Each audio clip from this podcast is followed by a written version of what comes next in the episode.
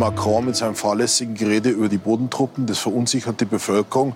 Und Scholz mit seiner völlig unverantwortlichen Begründung für die Taurus-Absage, das ist ja ein eine Geste der Schwäche. Das hat der grünen Außenpolitiker Anton Hofreiter den Staats- und Regierungschefs von Frankreich und Deutschland gestern im Heute-Journal bescheinigt. Ist da was dran? Diese Frage ist auch heute noch interessant bei Was jetzt, dem Nachmittagsupdate von Zeit Online am Mittwoch, dem 28. Februar mit Rita Lauter. Und wir gucken auch darauf, womit verbringen die Menschen in Deutschland eigentlich ihren Alltag? Der Redaktionsschluss war 16 Uhr. Der eine schließt NATO-Bodentruppen in der Ukraine nicht aus, der andere sperrt sich gegen die Lieferung von Taurus-Marschflugkörpern. Bundeskanzler Scholz und Frankreichs Präsident Macron, die sonst gerne die Einheit Europas beschwören, sprechen derzeit nicht gerade mit einer Stimme. Ist das Verhältnis zwischen beiden tatsächlich so zerrüttet, wie der grünen Politiker Anton Hofreiter, immerhin Teil der Ampelkoalition, gesagt hat? Und warum eigentlich? Damit hat sich mein Kollege Jörg Lau in seinem Leitartikel für die neue Zeitausgabe befasst. Hallo Jörg. Hallo Rita. Jörg, lass uns erstmal kurz zurückschauen. Was hat Macron denn bewogen zu diesem Vorstoß für mögliche Bodentruppen in der Ukraine, den er ja quasi im Alleingang formuliert hat? Ja, also das geschah bei einer Konferenz in Paris, die der französische Präsident selber einberufen hatte zur Unterstützung der Ukraine. Da kam in der Pressekonferenz die Frage auf, ob denn über eine Entsendung von Bodentruppen auch gesprochen worden sei. Und daraufhin hat der französische Präsident dann gesagt, Rien ne doit être exclu. Das könne man bei der Dynamik des Geschehens nicht ausschließen, man habe aber keinen Konsens erreicht. Und das hat nun zwei Bedeutungen. Einmal, die Franzosen schließen in ihrer strategischen Doktrin nie irgendwelche Schritte aus die haben eine sehr weit ausgelegte Idee von Abschreckung nämlich. Und zum Zweiten war das natürlich ein Payback für Olaf Scholz, der anwesend war.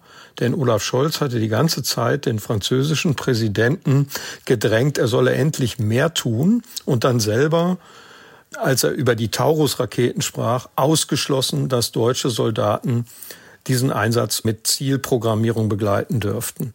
Und das findet natürlich Macron nicht gut, weil die Franzosen ja diese Raketen schon gesendet haben und mit anderen Worten auch an der Zielprogrammierung beteiligt sind.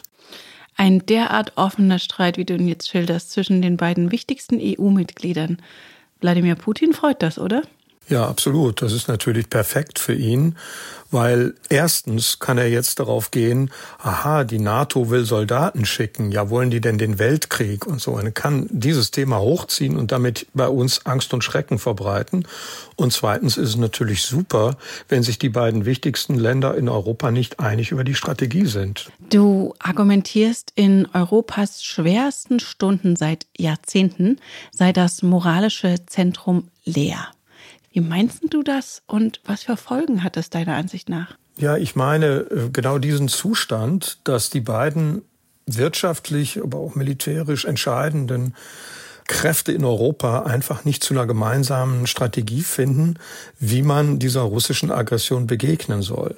Und die Konsequenz wird sein, dass bestimmte Lieferungen zu spät kommen, dass man sich wechselseitig verdächtigt, dass vielleicht in Europa die ohnehin schon brüchige Einheit in dieser Ukraine-Frage weiter bröselt und das ist alles sehr schlecht. Und was könnte man deiner Ansicht nach dagegen tun, beziehungsweise wie ließe sich das Verhältnis zwischen Scholz und Macron reparieren? Ja, da bin ich im Moment etwas ratlos, weil es auch eine persönliche Dimension zu haben scheint, dass die sich einfach nicht ausstehen können. Nur kennen wir aus der Vergangenheit solche Paarungen, wo die persönliche Basis auch nicht toll war, wie zum Beispiel bei Angela Merkel und Nicolas Sarkozy. Aber man hat sich trotzdem in Krisen zusammengerauft und sozusagen das größere Ziel deutsch-französischer Zusammenarbeit über diese persönlichen Dinge gestellt. Und das muss jetzt dringend passieren. Danke dir, Jörg. Sehr gerne. Ganz konkret leiden unter Russlands Staatschef Putin musste jahrelang Alexei Nawalny der berühmteste Oppositionelle des Landes. Die Nachricht von seinem Tod in sibirischer Gefangenschaft hatte viele Menschen auch im Ausland sehr getroffen. Nawalnys Mutter musste lange bangen, ob sie den Leichnam ihres Sohnes überhaupt von den Behörden erhält. Diese hätten versucht, sie zu erpressen, dass es ein geheimes Begräbnis gibt, sagte sie. Heute hat Nawalnys Witwe Julia Nawalnaja im Europaparlament angekündigt, dass am Freitag die Beerdigung in einer Kirche stattfinden soll. Doch ob das Regime das zulassen wird, sei unklar. I'm not sure yet whether it will be peaceful or whether police will arrest those who have come to say goodbye to my husband. Und Julia Nawalnaja forderte auch, dass Putin für all seine Taten zur Rechenschaft gezogen wird. Putin must answer for what he has done with my country. Putin must answer for what he has done to a neighboring peaceful country. And Putin must answer for everything he has done to Alexei. Kinderarbeit, Ausbeutung und Umweltverschmutzung, das sollte es alles nicht mehr geben, wenn europäische Unternehmen ihre Produkte herstellen, auch außerhalb der EU. Regeln sollte das ein neues Lieferkettengesetz, das übrigens in einigen Punkten über die Regeln hinausgehen sollte, die in Deutschland bereits seit einem Jahr gelten. Doch Sie hören es schon, das alles sollte passieren tut es nun aber erstmal nicht. Denn es hat sich keine Mehrheit unter den EU-Mitgliedstaaten gefunden, auch weil Deutschland sich bei der Aussprache heute enthalten hat. Und das wird letztlich wie ein Nein gewertet. Und das, obwohl die Bundesregierung eigentlich für ein europäisches Lieferkettengesetz war. Doch zuletzt hat Justizminister Buschmann von der FDP argumentiert, die Pläne seien für kleine und mittelständische Unternehmen unzumutbar. Was noch? Womit verbringen die Leute im Alltag ihre meiste Zeit? Das versucht das Statistische Bundesamt aller zehn Jahre herauszufinden, unter einer Wortschöpfung, die wohl nur im Deutschen möglich ist. Zeitverwendungserhebung. Und die gute Nachricht aus dem neuen Report ist, der sogenannte Gender Care Gap, also der Unterschied zwischen den Geschlechtern in Sachen Pflege, Erziehung, Haushalt und Ehrenamt, ist kleiner geworden. Die schlechte Nachricht, er ist immer noch beträchtlich. Frauen haben im Jahr 2022 demnach 30 Stunden pro Woche unbezahlte Arbeit geleistet, Männer 21 Stunden. Und auch wenn man bezahlte und unbezahlte Arbeit zusammenrechnet, haben Frauen mehr zu tun. Zusammen sind es für sie im Schnitt fast 45,5 Stunden pro Woche, bei Männern anderthalb Stunden weniger. Sind Kinder im Spiel, ist die Zahl der Arbeitsstunden nochmal höher. Eltern kommen im Schnitt auf 57 Wochenstunden, 11 Stunden mehr als Menschen, die nicht mit Kindern zusammenleben.